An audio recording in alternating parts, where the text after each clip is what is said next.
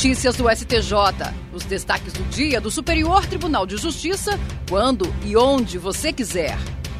Olá, esse é o boletim com alguns destaques do STJ. A Corte Especial do Superior Tribunal de Justiça homologou sentença do Tribunal Arbitral Internacional que condenou a HRC Fortaleza Entretenimento Limitada, responsável pela operação do restaurante Hard Rock Café na capital cearense, ao pagamento de mais de 1 milhão e 400 mil dólares em virtude do descumprimento de contrato internacional de subfranqueamento.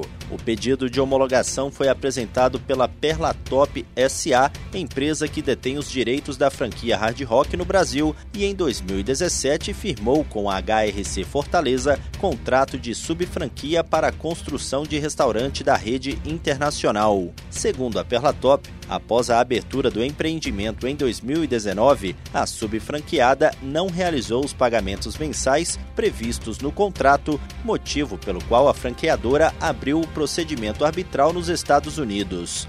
Contra o pedido de homologação da sentença estrangeira, a HRC Fortaleza alegou que o pacto firmado entre as partes tinha natureza de contrato internacional de adesão, com a consequente nulidade do compromisso arbitral. Ao homologar a sentença estrangeira, o relator, ministro Francisco Falcão, apontou que o contrato estabelecido entre as partes possui cláusula a respeito de convenção de arbitragem e, como tal, teve seu objeto analisado pelo juízo arbitral nos Estados Unidos. O relator destacou também que a sentença foi proferida nos limites estabelecidos pela própria convenção de arbitragem. A segunda turma do Superior Tribunal de Justiça decidiu que não se sujeitam ao teto constitucional as verbas recebidas por ministros de Estado pela participação cumulativa em conselhos fiscais ou de administração em instituições estatais, retribuição conhecida como GETONs, salvo no caso de empresas públicas e sociedades de economia mista que recebem recursos do poder público para o pagamento de despesas com pessoal ou de custeio em geral.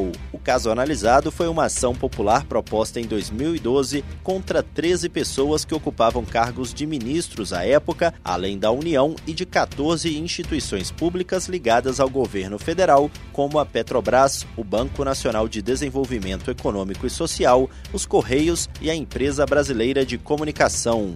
Em primeira instância, o juiz declarou inconstitucional o recebimento cumulativo da remuneração pelo cargo de ministro e dos getons por violação ao princípio da moralidade administrativa e por ofensa ao teto remuneratório do setor público. Posteriormente, o Supremo Tribunal Federal reconheceu a constitucionalidade da acumulação das funções de ministro de Estado e de conselheiro nas estatais. Apesar da decisão do STF e mesmo com a saída dos ministros das funções públicas, as partes manifestaram interesse no prosseguimento da ação. O colegiado da segunda turma negou o provimento ao recurso. O relator, ministro Francisco Falcão, explicou que a vedação prevista na Constituição diz respeito ao montante recebido especificamente pelo cargo em ministério e não ao valor relativo à atividade peculiar e autônoma de membro de conselho. O ministro lembrou que as empresas estatais têm natureza privada, sendo privada também a verba repassada aos conselheiros. Por isso, ressaltou que o teto remuneratório é aplicável apenas às estatais que recebem recursos da União, dos estados, do Distrito Federal ou dos municípios para o pagamento de despesas com pessoal. A terceira turma do Superior Tribunal de Justiça afastou condenação imposta à Bovespa para indenizar uma investidora pela venda irregular de ações mediante procuração falsa. No caso analisado, uma investidora ajuizou uma ação de indenização após descobrir que 20 mil ações da Telemar que ela tinha foram vendidas em 1993 com o uso de uma procuração falsa apresentada à corretora. A sentença foi favorável à investidora, condenando a Bovespa ao pagamento das ações e de danos morais. Na decisão, o juízo de primeiro grau aplicou o Código de Defesa do Consumidor. O Tribunal de Justiça do Rio de Janeiro manteve a condenação, reconhecendo a responsabilidade objetiva da Bovespa por entender que a relação jurídica entre a titular das ações e a ré teria sido regida pelo CDC. No STJ, a Bovespa destacou, entre outros pontos, que não se enquadra no conceito de fornecedora de serviços no mercado de consumo, pois presta serviços às corretoras de valores que negociam títulos no mercado financeiro. O colegiado da terceira turma deu provimento ao recurso especial. A relatora, a ministra Nancy Andrighi, destacou que não há relação de consumo entre os investidores e a recorrente, mas apenas uma relação interempresarial entre a Bovespa e as corretoras.